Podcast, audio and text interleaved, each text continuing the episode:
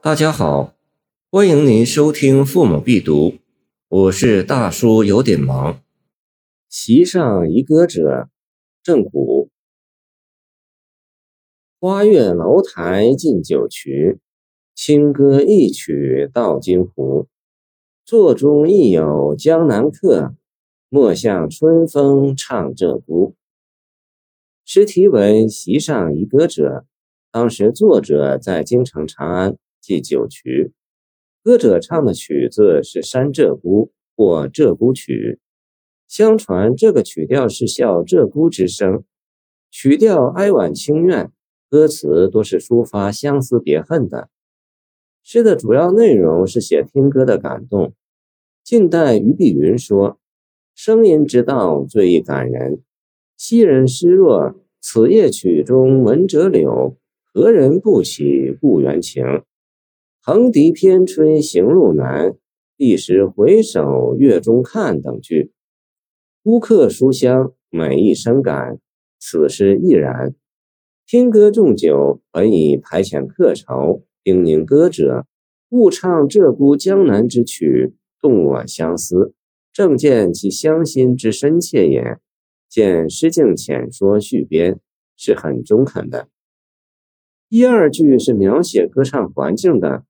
花月楼台近酒曲，清歌一曲到金湖。写长安的酒家歌楼，这是一个引子。重要的在三四句有两个关键词，一个是座中亦有江南客的亦有，表明江南客不止一个。一个在座中，当然是指作者本人；另一个呢，不在座中，当然不是指歌者了。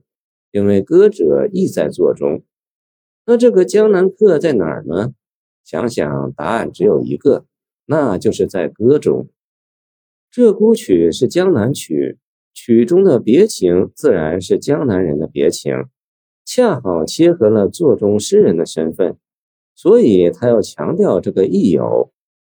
另一个关键词是莫唱，人到酒家歌楼，不就是对酒当歌来的吗？怎么能叫别人默唱呢？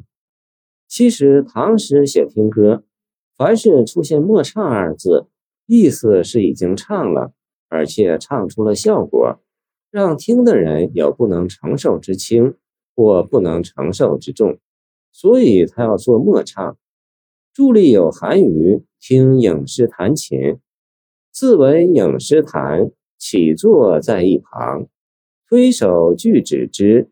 诗衣泪滂滂，影忽而成能，吾以冰炭治我肠。